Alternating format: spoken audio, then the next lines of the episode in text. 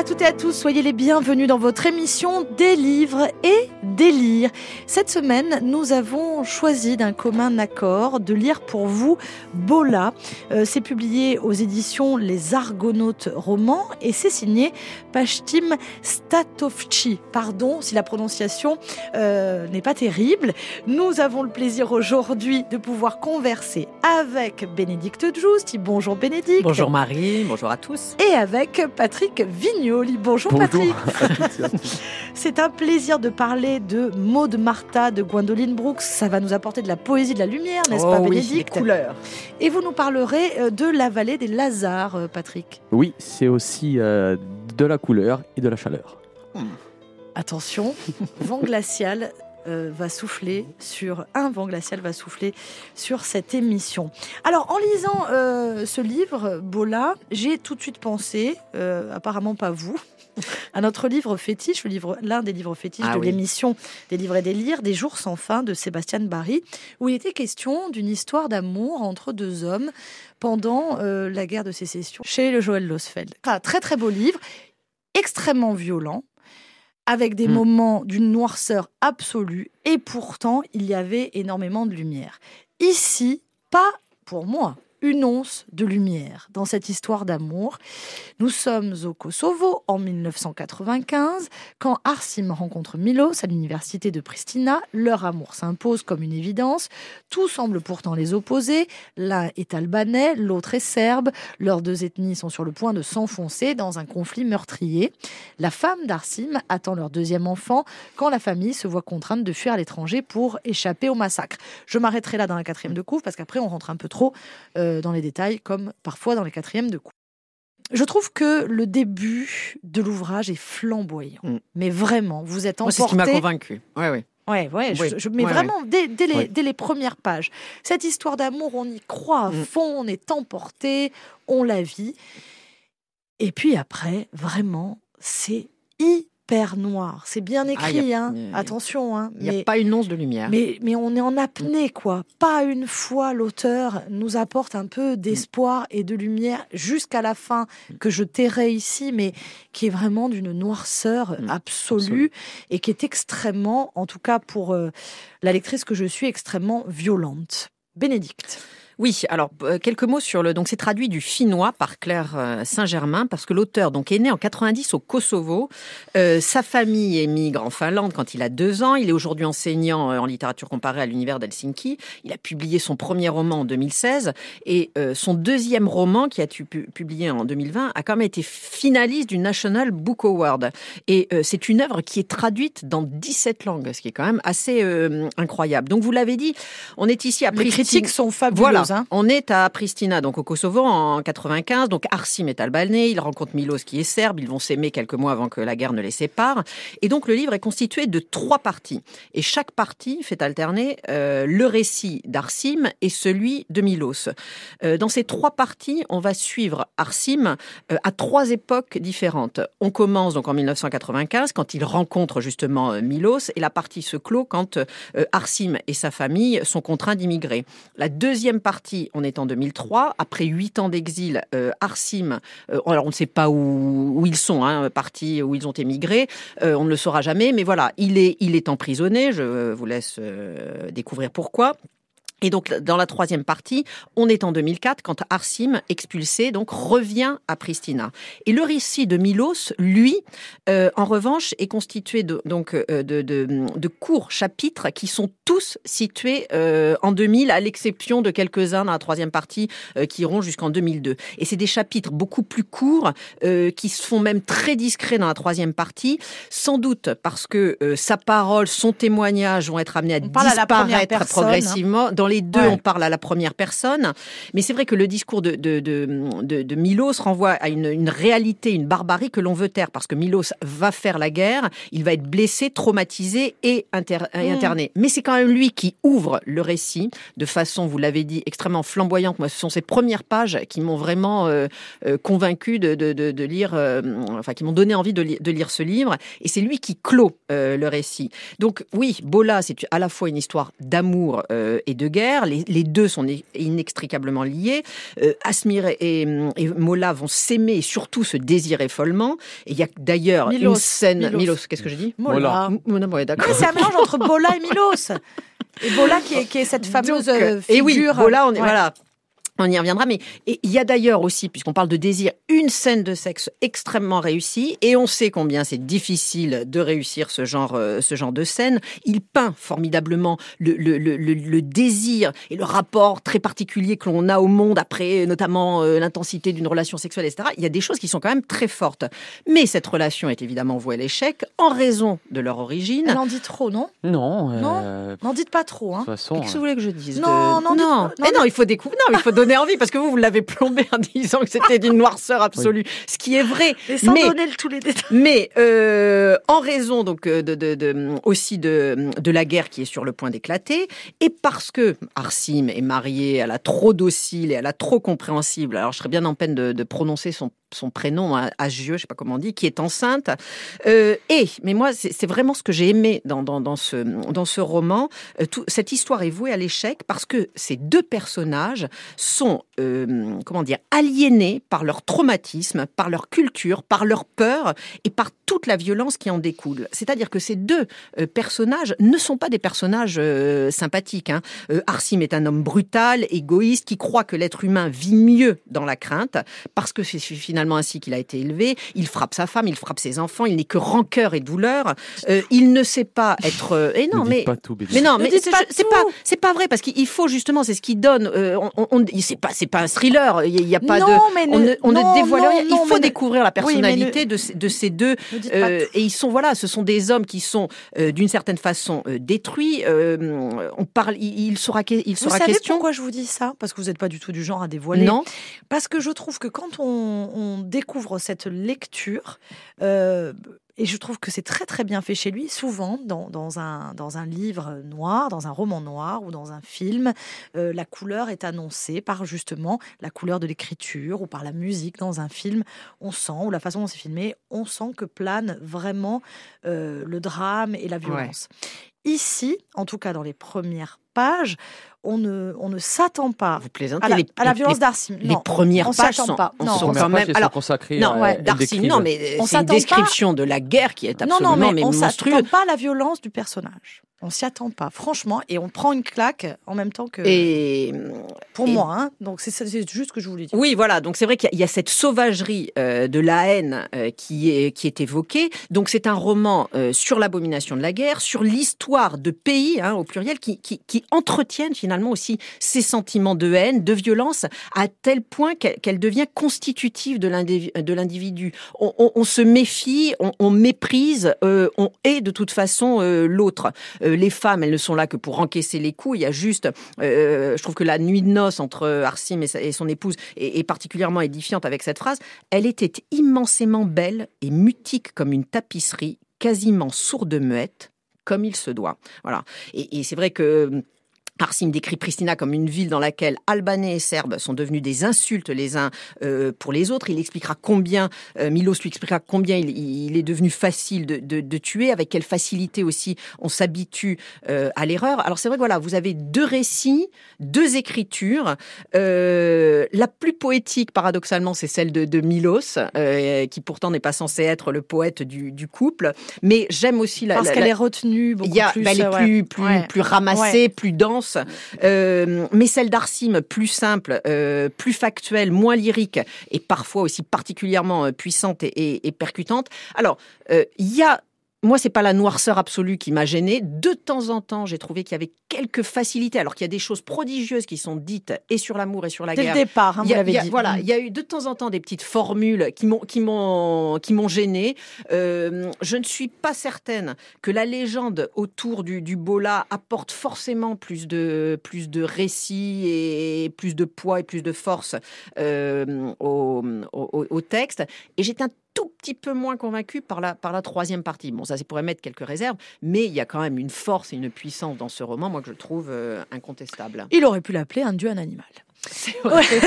par exemple. Ah oui, ouais. Ouais, pour la référence. Ouais. Je vous en prie, euh, Patrick. Alors, euh, elle en a dit beaucoup, Madame, euh, Madame Mais Bénédicte, arrêtez. mais bon, non, moi, je- acceptez. Non, non. Acceptez des fois ce qu'on vous dit. C'est pas. Ouais. non, il faut, il faut, Mais, mais là, je, je- je faut pense que- accepter. C'est pas Non. une critique. Moi, c'est ce qui fait la force du, du et Eh ben l'originalité voilà. du Donc roman. euh, voilà, vous Ouais. l'assumez. C'est.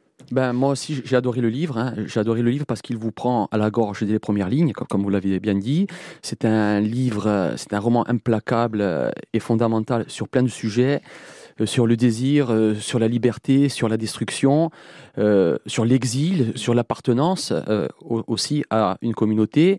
C'est un grand livre sur l'homosexualité parce que dans ce livre-là, elle y est sublimée, euh, elle est charnelle. Quand il décrit toute l'attirance qui est fébrile, qui est envoûtante, cette sensualité un petit peu complice.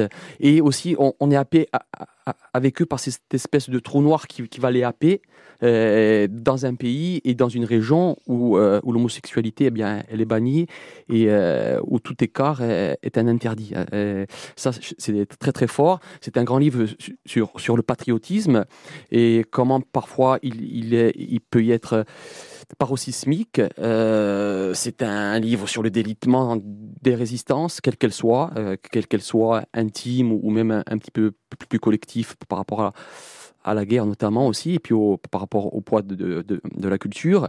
Euh, c'est un grand livre sur l'étouffement. Ce sont des gens qui sont euh, étouffés et par, euh, vous avez dit, leur... euh, euh, leur, leur secret, par leur violence euh, qui est vraiment euh, intérieure, par la violence aussi de la guerre. C'est un livre sur les impossibilités, sur aussi, comme vous l'avez dit, eh ben, comment dans un pays, du jour au lendemain, donc là c'est au Kosovo, mais c'est- partout pareil dans les Balkans, comment on passe de frères un jour à ennemis le lendemain matin, euh, comment eh bien, après on s'en prend aux enfants, on leur retire du pain, comment les toutes les personnes se- se baissent et on, on sombre dans la méfiance et, dans la délation d'un ami. Ça, c'est très fort aussi, c'est très, très, bien montré.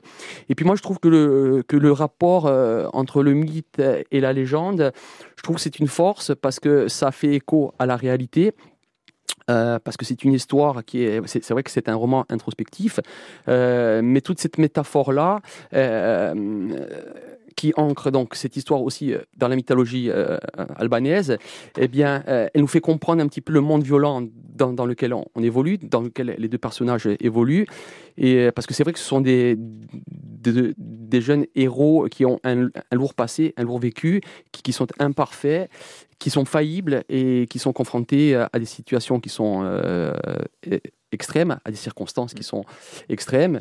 Et euh, voilà, moi je trouve que le, le, rapport entre la mythologie et la légende et la réalité, parce que c'est une, un texte qui est assez direct aussi, euh, qui, est, qui, est, euh, qui est sans recul, et ça nous ancre vraiment ça dans la réalité. Donc vous je, voyez un intérêt. Je vous. trouve que l'intérêt, ouais. il est au, au, niveau du contraste, et ça nous... Euh, ça nous permet de comprendre aussi comment, euh, comment euh, les légendes, euh, elles peuvent aussi s'articuler et, avoir une sorte de réalité dans la vie quotidienne. Euh, et je trouve que le, le dispositif, euh, il est pas mal à, ce niveau-là. Mmh. et puis évidemment, après voilà, c'est une belle histoire d'amour. euh, Enfin, belle. c'est une histoire d'amour qui est intense. Mmh. Maintenant, je me tais, mais voilà. Non, ouais. non, mais voilà, c'est vrai que c'est assez, assez destructeur. Il y a de la peur, il y a de la colère, il y a de la haine. euh, et ce sont des sans rien, sans rien dévoiler, ce sont deux individus euh, qui ne semblent ne mériter aucun pardon et aucune rédemption. Voilà. À votre avis, euh, la présence de l'écriture en italique, bon, on a bien compris pourquoi, était-elle nécessaire ou pas? N Non plus. Ouais. Moi, moi, moi la... je pense que oui. Parce... Étant donné, que, voilà. voilà. étant donné, pardon. Moi, j'aime, on n'est jamais d'accord. Non, mais voilà, moi, ouais. là, ici, le, le, on comprend très on bien. On comprend surtout qu'on a à chaque fois bah la oui. date, le, voilà. Donc ça, c'est un petit artifice. Euh, ça peut être agaçant, inutile ça, pour que... dire voilà, c'est, c'est euh, regardez, on c'est un par peu la, la main. poétique. Ouais. Bon, là, on, moi, je trouve que ça sert parce que je trouve que au-delà de l'histoire, je trouve qu'il y a quand même une admirable maîtrise. Il y a une architecture, architecture narrative qui est absolument fabuleuse. Donc vous y trouvez euh, un pour intérêt. plein de choses, oui, ouais. parce que euh, euh, les passages en italique, quand Milos s'exprime, euh, quand il tient cette sorte de, de journal intime euh, qui est assez dérangeant parfois, qui est, qui est aussi bouleversant, euh, c'est un journal, on le, on le, voit, qui est assez fragmenté, qui est assez chaotique. Et euh, quand il passe en italique, euh, ça euh, met en valeur et ça révèle aussi le désordre, euh, le désordre qui, qui commence à, à occuper l'esprit de Milos. Et je trouve que c'est le fond et la forme là, ils, mm. sont vraiment. Et le dessin du Bola? on a le dessin à la fin. À la toute fin. Oui, à la toute fin. Elle l'a dit. Là, c'est Marie qui balance. Euh, alors moi, ce que j'ai trouvé de très très beau pour un peu équilibrer euh, cette noirceur absolue que j'ai évoquée, ce qu'il y a de magnifique dans l'écriture de Pashtim Stavtovci, je m'y euh, je m'y jette encore, c'est sa façon de décrire et de parler des corps, qu'ils soient sublimés ah ou en déchéance, mmh. ou abîmé, ou meurtri. Je trouve que son écriture sur la description des corps. c'est ce que j'allais dire aussi, c'est un grand livre. Ah oui, sur le... C'est pour ça qu'il y a. Magnifique. et le corps. Je, le répète, on sait combien c'est difficile. À la fois les corps euh, disloqués, les corps, euh, voilà, les corps qui, qui s'aiment. Les... Non, mmh. non, c'est. Euh, moi, c'est ce qui, de toute façon, fait que c'est un livre que je conseille vous évidemment. Est-ce que vous avez peut-être sélectionné des passages? Alors, moi, j'ai juste un tout petit passage et paradoxalement, voilà, j'ai choisi un, passage, de, enfin paradoxalement, non. Euh, que vous n'aimez pas Non, que j'aime beaucoup, mais ah. d'Arsim, alors que je vous ai beaucoup parlé de. Euh, de Milos. De Milos. Mais voilà, il, euh, il parle d'un de ces moments. Avec donc qui passe avec l'homme qu'il aime. C'est le jour le plus parfait de ma vie, je songe, et la joie que nous éprouvons, nous le savons tous les deux, la sensation quand je lui embrasse la nuque, la personne que je suis en sentant l'odeur de ses cheveux, les regards que nous nous adressons, le goût de la bière posée sur la table du balcon, euh, oui, pardon, nos lèvres qui se touchent à cet instant, la flamme de soir qui s'éteint, cela ne finira jamais, même s'il n'en restera plus rien demain. c'est beau. C'est très beau. Vous aviez retenu aussi un autre passage. Oh, si je le trouve, parce qu'elle m'a prêté son livre. Et hein, oui, donc c'est pour ça je, je vous explique tout. Euh, un passage très court, mais sur le même euh, sujet. Je vais le retrouver tout à l'heure. Vous avez un passage, Patrick? Un petit peu plus long. ça m'étonne de vous. Alors? Oula C'est pour illustrer un petit peu ce que vous disiez tout à l'heure par rapport euh, au corps et par rapport au contexte. Donc, comme euh, à son accoutumée, j'ai l'injonction de lire son passage. 22 janvier 2000. J'ai vu un homme trouver la malmort. J'ai vu le bras d'un soldat arraché sur une grande route. On aurait dit un brochet extirpé de sous la terre. J'ai vu des frères séparés à la naissance, des maisons incendiées, des bâtiments écroulés, fenêtres cassées, vaisselle brisée, affaires volées, tellement d'affaires, tu ne croirais pas combien il reste d'affaires quand la vie est tabassée autour d'elle. Les objets meurent aussi lorsqu'on les prive de leurs propriétaires. J'ai vu des choses horribles, horreur sur horreur, des cadavres échoués sur le rivage comme des bois flottés, des actes monstrueux, malsains, d'irrémissibles péchés, des tireurs alignés, un plein village d'enfants et leurs parents à genoux, leurs victimes, et moi, je savais que sous peu, plus un seul ne serait en vie. Aujourd'hui, c'est affiché en gros dans ma tête, cette expression que chacun d'eux avait. Leur conscience d'une fin imminente donnait à leur visage l'air vide et figé des poupées de porcelaine. Et même s'ils se soutenaient et s'agrippaient les uns aux autres et se pissaient dessus et nous suppliaient de ne pas tirer, ils se touchaient quasiment comme des étrangers. Les maris leurs femmes et les mères leurs enfants, en se pressant les uns contre les autres, ils se repoussaient alors qu'on aurait pu s'attendre à l'inverse. Ça m'a surpris qu'à un moment pareil, vivre soit si contraire à l'amour, une sensation de mort si vivide. J'ai tenu dans ma paume le cœur d'un ami, enfoncé la main dans sa poitrine déchiquetée, saisi son aorte déchirée, glissante comme une anguille, senti contre mes phalanges ses vertèbres pareilles à des dents, reposer mes doigts sur les oreillers mouillés de la plèvre. Je me souvenais très bien de ce passage. c'est ça qui nous a, qui nous happe d'entrée mm. et, euh, et voilà, c'est vraiment toute cette violence qui, plane vraiment au-dessus du roman, euh, qu'elle soit collective et qu'elle soit intime. Et, euh, et, il y a aussi ce rapport au corps, corps déchiré, mm. euh, qui peut être aussi, on peut faire le lien aussi avec, euh, avec les esprits déchirés. C'est un récit qui est vraiment impossible à, se défaire. C'est impressionnant de densité, de maîtrise, et il nous oblige, il nous prend un petit peu à la gorge aussi, dans le sens où il nous oblige à contempler un petit peu les glissements qu'il y a entre les innocences et, les saloperies hein, n'ayons pas peur du mot. Entre, il y a des petites bulles de, pureté comme ça, éphémères et, de folie destructrice. Et on sent que l'auteur, euh, notamment avec le personnage d'Arsim, eh bien, euh, il a une attirance pour les errances et pour les endroits vraiment où, euh, où se loge le mal. Voilà, c'est un livre magnifique. Bon, eh ben, écoutez, voilà, hein, on l'a lu pour vous. Allez-y, faites-vous mm. votre propre opinion, toujours. On le dit à chaque fois. Euh, c'est publié aux éditions Les Argonautes. Et euh, ça s'appelle tout simplement Bola, B-O-2-L, et c'est traduit du finion, on va le redire, bravo Bénédicte, par Claire Saint-Germain. Euh, ce qui vous a gêné peut-être vite fait, euh, parce qu'ensuite les, les, gens aiment bien se faire leur opinion, dans l'écriture, il y a des petits passages qui vous ont... Il y a quelques formules que, que, que je trouvais faciles sur, sur l'amour, alors qu'à à côté de ça, il y a ces pages prodigieuses que l'on peut lire sur... quelques petites facilités. Mais après, quand on a un beau roman, on devient exigeant. Mais c'est son, côté, elle a toujours peur, voilà, qu'il qu'il plonge dans un, un romantisme mièvre. C'est pour ça qu'elle se méfie. Elle se méfie. Dans un instant, euh, nous allons parler de la vallée des Lazars de Soufiane Calois. C'est chez Agulot et c'est euh, Patrick Vignoli qui a choisi cet ouvrage.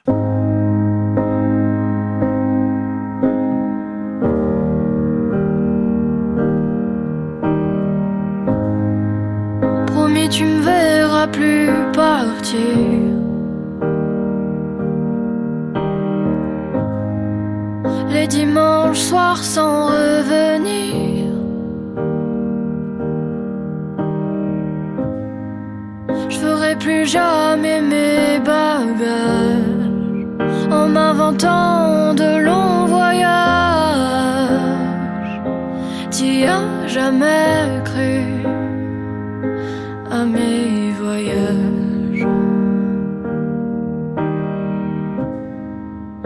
Promis t'auras plus à leur dire que ta sœur elle vit dans ses délires, que tu te souviens plus quand c'était la dernière fois qu'on s'est parlé, la dernière fois que tu m'as vu rire. Mais toi yeux qui brillent. Tu crois que pleurer c'est pour les filles. C'est là dans ton regard qui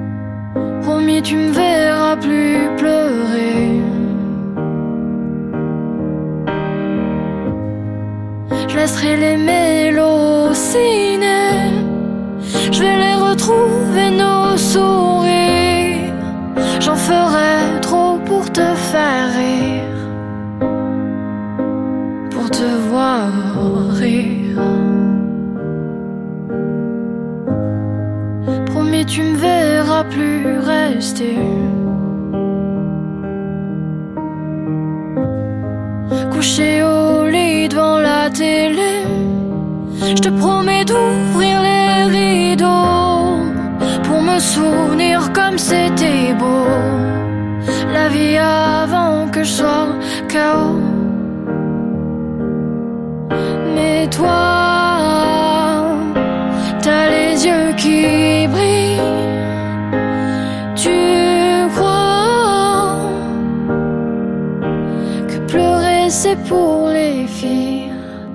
C'est là, dans ton regard qui tremble, que je vois.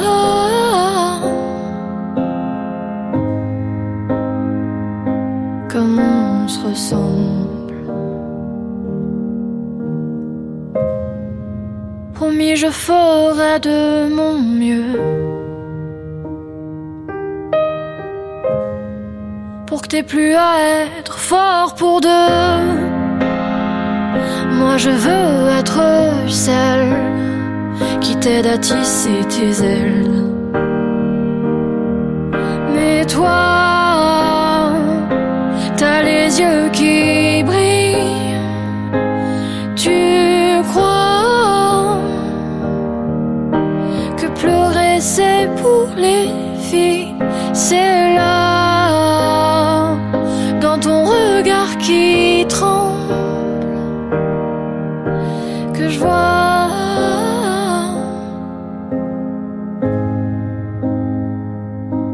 Comme on se ressemble.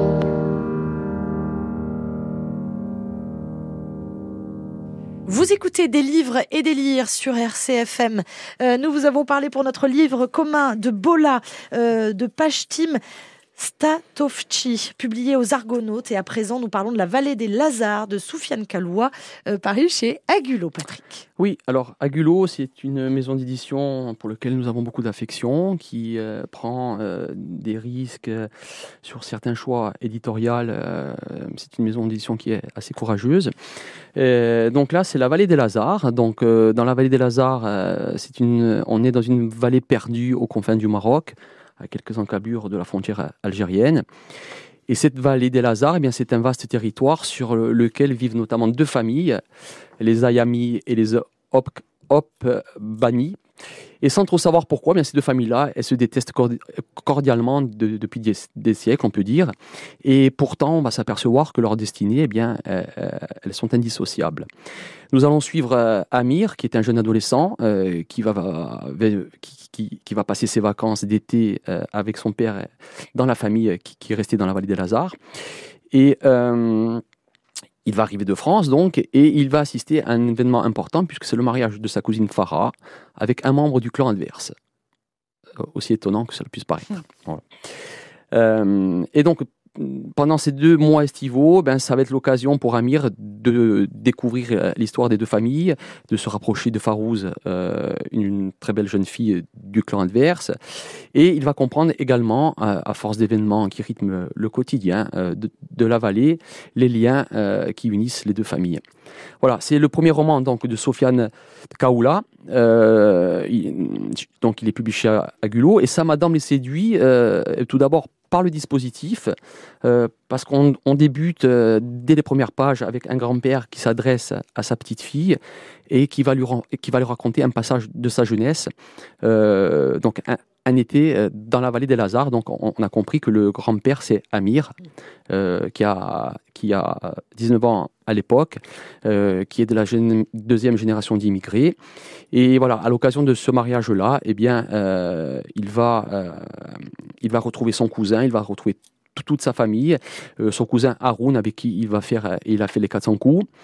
Et une fois sur place, eh bien, il va se rendre compte que tout, ce qu'il percevait, tout ce qu'il imaginait sur les lieux, sur les personnes, sur la famille, que tout était biaisé, euh, y compris même euh, l'image qu'il avait de son cousin. Euh, J'ai été aussi séduit parce que c'était un, véritable hymne à l'amour, l'amour des liens familiaux, évidemment, l'amour d'un territoire, d'une terre, et que tout ça, eh bien, et on va le voir, est bien plus fort que les rivalités qui préoccupent et, de ceux qui occupent ce, ce territoire-là. Amir, le personnage principal, eh bien, il est tout de suite attachant. euh, par son décalage, parce qu'évidemment, euh, il ne se sent pas très à l'aise euh, dans cette vallée. Euh, en plus, il est, comme, bien souvent, il est considéré comme un étranger. Donc, du coup, il est doublement étranger, parce que quand il est en France, il est considéré comme un, un étranger. Et quand il retourne euh, là euh, où sont originaires euh, ses racines, il est considéré Il est aussi un comme, un étranger. Mm. Exactement. Donc, et voilà, donc il n'est pas très à l'aise. Ça va des difficultés d'échange avec, avec la langue, sur certaines coutumes, comment dire bonjour lors d'une d'une cérémonie, quels, quels sont les mots et, et les réactions à adopter. Et c'est vrai qu'il va faire beaucoup d'erreurs, il va mettre plus d'une fois euh, les pieds dans le tapis. Euh, et pourtant, euh, même s'il se sent mis à l'écart, lui, il, aime cet endroit. Euh, il aime, euh, par exemple, il a un oncle qui est assez râleur, qui est cyclotimique. Il aime les paysages grandioses. Il aime les discussions avec son cousin. Ils vont même faire des virées assez picaresques en, Algérie, hein, qui, est, toute proche. Et tout ça, dans tout ça, eh bien, il y voit, lui, c'est ça aussi le travail intéressant du livre.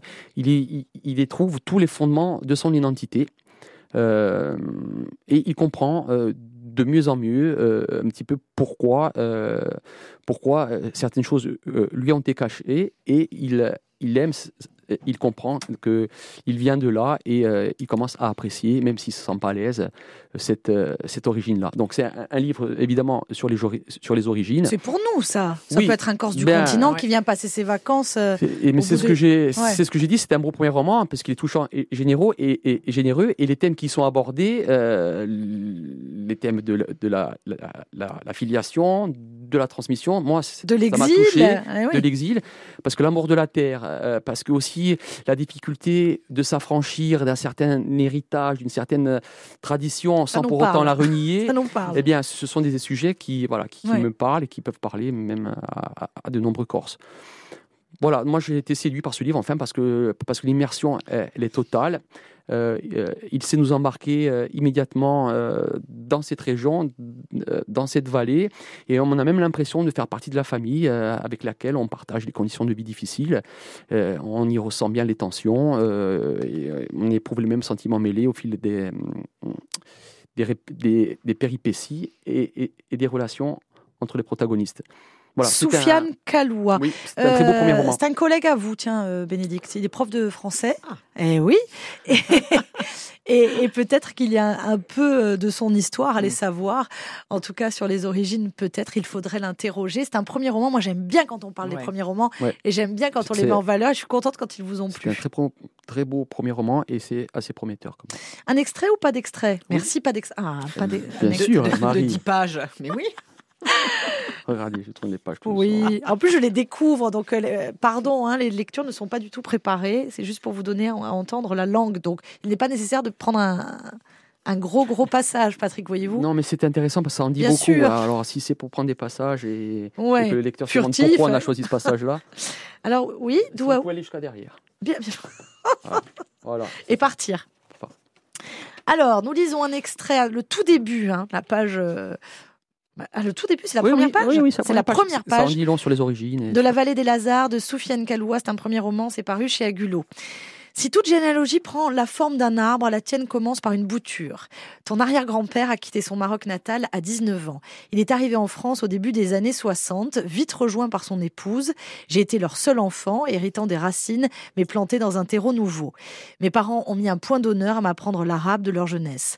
À ma grande honte, je n'en ai pas fait autant avec ta mère. Elle ne parle pas arabe, elle est allée une poignée de fois au Maroc, et toi, à 20 ans, tu n'en connais ni la langue, ni le climat, ni les visages. Entre la bouture et les bourgeons récents, plus d'un demi-siècle d'écart et des branches aux tournants inattendus. Nous étions une famille d'exilés, ce n'est pas le cas pour toi aujourd'hui. Fille de ma fille, tu es d'ici et tu appartiens à cette terre. C'était inévitable, je m'en rends compte maintenant. Puis-je te forcer à ressembler à mes parents, toi qui es né des décennies après leur arrivée? Puis-je te reprocher de connaître ni leur langue, ni leur famille? Aujourd'hui, pendant que j'attends le jour qui me fera retourner pour la dernière fois sur la terre de mes ancêtres, j'ai cette pensée que dans 30 ou 40 ans, mes descendants me feront, me seront parfaitement étrangers. L'identité qu'on m'a inculquée et que j'aurais pu transmettre à ta mère sera perdue. Les terres d'origine s'oublient, les dynasties s'exilent, et si l'on n'y prend pas garde, très vite, rien ne subsiste de nous ni de, de nos parents, pardonnez-moi. Aussi, j'ose un dernier effort. Je m'offre une pause dans cette course de l'oubli pour te raconter une histoire. Et tu en feras de même à ton tour un jour où tu auras mon âge. L'histoire d'une famille ne peut se contenter d'un seul récit. Alors je te charge de questionner ta mère, de lui demander toutes les anecdotes qu'elle connaît sur nous. Pour ma part, je t'en raconte une qu'elle n'a jamais entendue, celle que je préfère. Je l'ai soigneusement choisie parce qu'elle contient toute l'essence de la famille de mon père, l'histoire d'Arunayami. Ça donne envie ça quand même. Ça le décor par rapport à la mémoire, euh, aux origines et euh, à la transmission euh, de cette mémoire. La vallée des Lazars, Soufiane Kaloua, paru chez Agulot. Merci pour ce choix. Merci beaucoup aussi à Sébastien Vespicer de nous envoyer ces petits bijoux. franchement, la couverture est magnifique. Je vous le dis, moi, quand elle est très belle. Ça, ça m'importe, que voulez-vous. Dans un instant, nous allons parler euh, d'un livre qu'on a failli choisir en livre commun. Euh, donc, vous allez nous dire si c'est bien. Maud Martha de Gwendoline Brooks aux éditions du Globe. Et c'est Bénédicte qui nous en parle.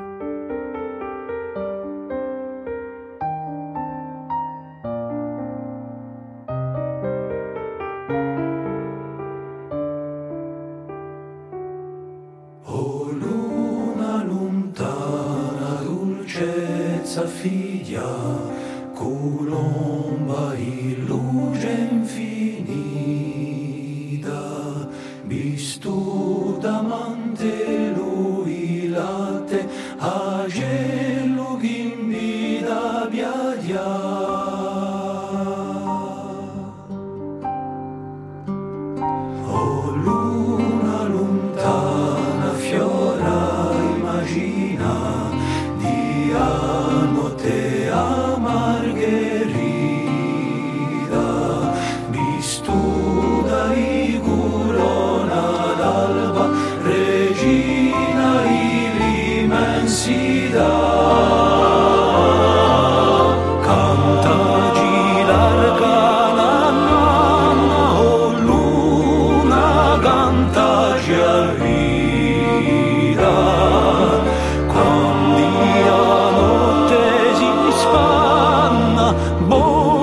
Già luna, porta già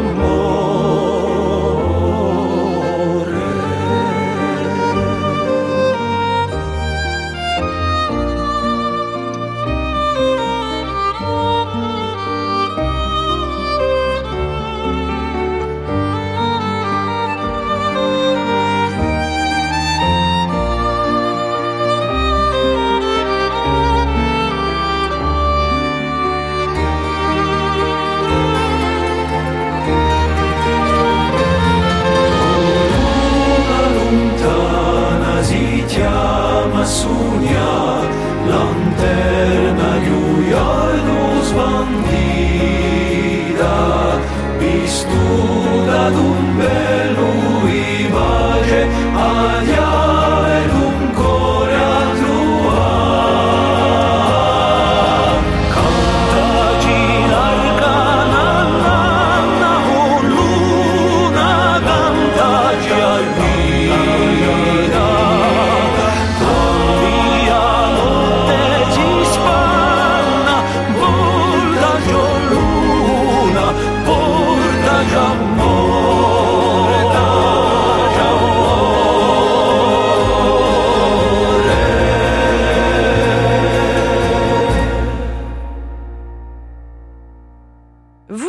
RCFM et vous écoutez des livres et des lires avec évidemment Patrick Vignol et Bénédicte Just. Et nous parlons euh, bah, du tout dernier livre que nous vous proposons aujourd'hui et c'est Bénédicte qui l'a choisi. Oui, il s'agit donc de Maud Martha, écrit par Gwendoline Brooks. C'est l'unique roman publié par cette femme et qui a été publié donc en 1953 parce que Gwendoline Brooks est connue pour son travail en tant que poétesse. Elle n'a donc écrit que ce seul, euh, ce seul roman. Euh, ce fut quand même la première femme à recevoir le prix Pulitzer pour son œuvre poétique en 1950. Et pourtant, euh, comme le souligne la quatrième de couverture, c'est vrai que la, la- la postérité n'a pas retenu euh, son nom. Enfin, on s'est contenté de ses compatriotes masculins comme euh, James Baldwin et Ralph Ellison. Donc, c'est un, roman qui a été publié en 1953 et c'est la première fois donc qu'il est traduit euh, en français par les éditions du, du Globe. Et ils ont drôlement bien fait et formidablement traduit, ça j'y reviendrai sans doute, par euh, Sabine Huyn. Et on nous donne quelques informations, et ça de plus en plus, parce que c'est également fait dans, dans Bola. On donne quelques informations sur, euh, sur les traducteurs, et je trouve que c'est important. Et, et c'est vrai que Sabine Huyn, apparemment, est habituée euh, aux traductions de textes poétiques, et là, ça, ça se ressent vraiment dans, ce, dans cette traduction. Et on met de plus en plus, pardon de vous interrompre, dans la communication des romans traduits, Ouais. le nom des traducteurs. Voilà. Donc bravo. De plus en plus, il apparaît Ouais, même sur la, voilà, sur sur la, la couverture. couverture. Donc voilà, Maud, Martha est un personnage de fiction, mais on comprend bien qu'il y a une large part euh, autobiographique, puisqu'on a donc le portrait d'une femme noire à Chicago euh, dans les années 40. Et ce roman va raconter de façon très impressionniste la vie de Maud Martha, de son enfance jusqu'à son mariage et à son premier enfant. Et on ne va pas plus loin, on suppose qu'elle a 30 ou 35 ans, parce qu'en fait, on a, je crois, le portrait d'une artiste en devenir et on s'arrête au moment où elle deviendra sans doute euh, artiste. Donc, de manière impressionniste parce que c'est 34 chapitres très courts qui ressemblent comme ça à 34 vignettes, euh, 34 instantanés. C'est un peu comme si on feuilletait, si vous voulez, un album photo. On saisit des instants qui, le plus souvent, ont l'air euh, euh, complètement anodins, mais qui sont souvent extrêmement édifiants et qui sont euh, de ceux qui donnent à un moment donné un sens à notre existence ou qui nous amènent à une prise de conscience. Elle raconte comme ça sa première euh, confrontation avec la vieillesse, la maladie à travers la mort de sa grand-mère, mais aussi la crainte, ça j'ai beaucoup aimé, euh, de perdre sa maison euh, tant aimée, la maison de son enfance, celle qu'elle ne verra jamais, elle dit comme cette carcasse de bois pourri, parce qu'elle sait dire l'attachement euh, à un lieu, la peur que, et là donc je la suite, ces Mm. puits et ces flaques de lumière, l'arbre, le fer forgé avec grâce, puissent être possédés par d'autres yeux que les leurs. Et, euh, et en plus, c'est un récit, ça c'est important aussi, c'est pas un récit à la première personne, c'est un récit à la troisième personne. Euh, elle raconte euh, aussi, le- évidemment, le, le racisme et aussi la, la- terrible prise de conscience que d'une certaine façon, elle a tellement intégré euh, ce racisme qu'il lui arrive de penser comme le ferait une raciste. Il y a un chapitre qui s'intitule Tu es si bon, si gentil, et euh, elle est là, elle est au lycée, elle attend la visite d'un camarade lycéen, Charles, qui incarne la race caucasienne, quand elle représente évidemment celle de la race noire. Et quand elle entend Charles sonner à la porte, voici ce qu'elle se dit. Que ressentait-elle maintenant? Pas de la peur, pas de la peur, une sorte de gratitude. S'en rendre compte la dégoûta, comme si Charles, par sa visite, lui faisait un cadeau. Et ce racisme va évidemment ponctuer son, son, son existence. hein. Euh, elle décide comme ça de se rendre euh, au cinéma avec son mari et c'est un, cinéma euh, qui n'est fréquenté que par, que par des blancs et elle, elle éprouvera cette espèce de gêne. Elle aura peur de les- de- d'incommoder les blancs. Elle se rend compte que son propre mari a d'une certaine façon honte qu'elle soit aussi noire et donc elle va souffrir de ne pas être aussi jolie et courtisée que sa sœur. Et pourtant, nous dit-elle, ses cheveux sont plus longs et plus épais. Elle est bien plus intelligente. Elle lit des livres et des journaux. Et les personnes âgées aiment discuter avec elle. Et il va y avoir une forme de résignation en, en, euh, en mots de Martha, parce qu'elle est conditionnée par la société, parce qu'elle est conditionnée par le fait qu'elle est femme et qu'elle est noire. Et un certain nombre de ses choix vont se faire par défaut. Elle va comme ça se contenter de ce mari sans, sans raffinement, mais, et c'est là où il y a toute la beauté aussi du texte, il va quand même y avoir une forme de résistance en elle, parce que euh, à cette résignation vont euh, succéder des débuts euh, de révolte face au mépris d'une vendeuse de chapeaux. Bah, elle osera tourner les talons et n'achètera pas le chapeau qui lui plaît tant. Euh, tout comme elle choisira de ne pas retourner chez une employée parce que la femme affiche ouvertement sa morgue et son racisme. Et elle nous dit, il y avait en elle ces débris de haine contenue, de la haine sans yeux ni sourire, et, chose particulièrement regrettable, qui disait son manque le plus criant, sans beaucoup de voix. Mais à un moment donné, justement, elle va donner de, la- voix à cette révolte et, à cette envie de se libérer euh, finalement de, tout cela. Et- et si elle est capable de révolte, c'est avant tout parce qu'elle est artiste, pas encore révélée, hein, mais elle, voit le monde, elle qui lit trop, elle qui est encore capable de, de rêver, elle voit le monde à travers ses yeux d'artiste. Elle rêve de New York, par exemple. Il lui suffisait de le vouloir pour être sur la 5e avenue. Et New York correspond à l'idée qu'elle se faisait de la vie, précieuse, lisse, souriante, calme, se hâtant avec indolence, tout en ligne verticale et pourtant sans manque de grâce. Et en cela, évidemment, Maud Martha et Gwendoline Brooks. euh, et on- dès les premières lignes, moi, là aussi, c'est un, livre. Dès la lecture du La premier question est simple. C'est un personnage de fiction, mais il y a beaucoup d'elle. mais voilà, il y a évidemment beaucoup d'elle. Et dès les premiers livres, donc, on découvre Maud Martha quand elle n'a que 7 ans. Et elle voit le, monde dans une espèce de profusion et d'éclatement de couleurs. On voit que le monde est déjà euh, quasi systématiquement transfiguré par le regard de, euh, de l'artiste et de la poétesse qui sommeille euh, en elle. Elle. va s'extasier sur la banalité du pissenlit. Elle, elle va entretenir, avec le monde un rapport quasi synesthésique. Tout est couleur. Il y, a- une importance des couleurs chez elle. Elle dit ce qu'elle pouvait aimer les bonbons boutons et les livres et peindre la, musique. Ah non, mais c'est beau. Alors c'est une poésie extrêmement simple, mais il y a une, une très sensorielle et ça moi j'aime beaucoup. Et, vous avez donc le roman qui débute comme ça sur sur les fleurs et sur la banalité du pissenlit et il se clôt euh, sur la fin de la Seconde Guerre mondiale sur un soleil qui brille, sur l'idée que malgré tout la bouffonnerie hein, des hommes, pardon, ce sont ces mots, toute leur monstruosité, malgré tout cela, ils ne parviendront jamais à détruire la sérénité de la fleur la plus insignifiante et la plus quelconque qui, qui fut.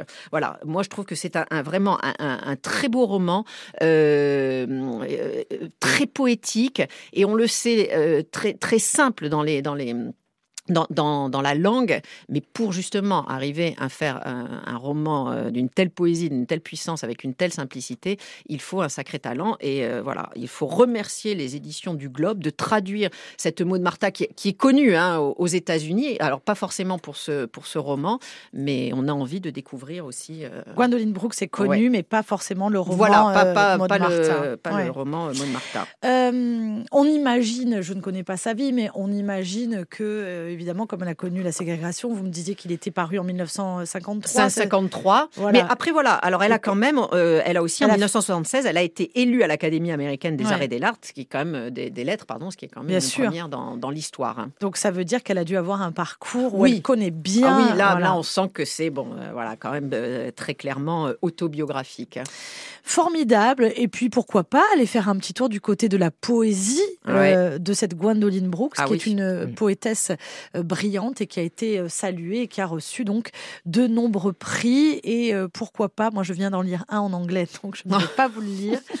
Mais euh, pourquoi pas aller voir du côté des traductions, il doit y avoir de belles choses. Merci infiniment à tous les deux. On fait un petit tour de table. Qu'est-ce qu'on lit alors cette semaine? Alors là, bon, euh, On lit Bola?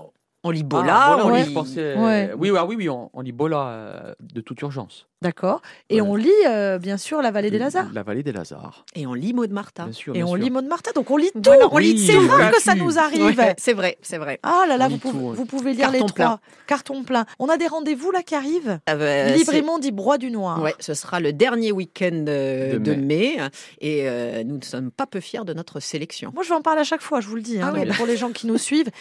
Allez, je vous souhaite une excellente. Ah, vous le pouvez, hein, si vous voulez. On si a c'est le chouette, mais bien sûr. Ah, mais bien sûr que on a toujours le chouette. temps. Le tout début du livre donc Maud Martha de Gwendoline Brooks, publié aux éditions du Globe. Description de Maud Martha. Ce qu'elle pouvait aimer les bonbons boutons et les livres et peindre la musique. D'eau bleu profond, raies délicatement argentées et le ciel de l'ouest si changeant, vu des marges de la véranda de derrière. Et les pissenlits.